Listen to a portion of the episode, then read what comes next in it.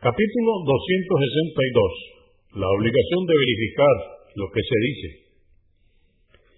Dice Alá el Altísimo en el Corán, en el capítulo 17, aleya o verso 36. No hagáis ni digáis nada si no tenéis conocimiento.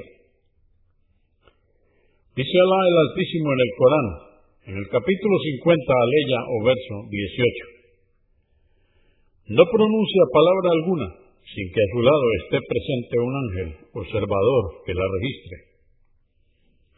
Hadís 1547. Narró Abu Huraira, que Alá esté complacido con él, que el profeta, la paz de Dios con él, dijo, es suficiente para que una persona se torne un mentiroso que transmita todo lo que oye sin verificarlo. Muslim, volumen 1, número 10.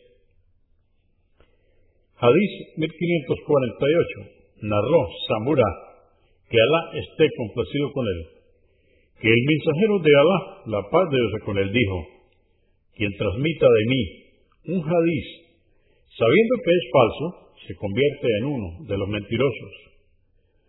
Muslim, volumen 1, número 9, At-Tirmidhi, 2664. Hadís 1549. Asma, que Alá esté complacido con él, dijo, una mujer preguntó al profeta, la paz de Dios con él, mensajero de Alá, mi marido tiene otra esposa. ¿Cometo alguna falta si le digo haber recibido algo de nuestro marido cuando en realidad no es verdad, con el objetivo de aparentar un rango superior a ella? Dijo el profeta, el que pretenda haber recibido algo cuando en realidad no es verdad, es como el que viste dos mantos falsos. Convenido por Al-Bukhari, volumen 9, número 278 y Muslim 2130.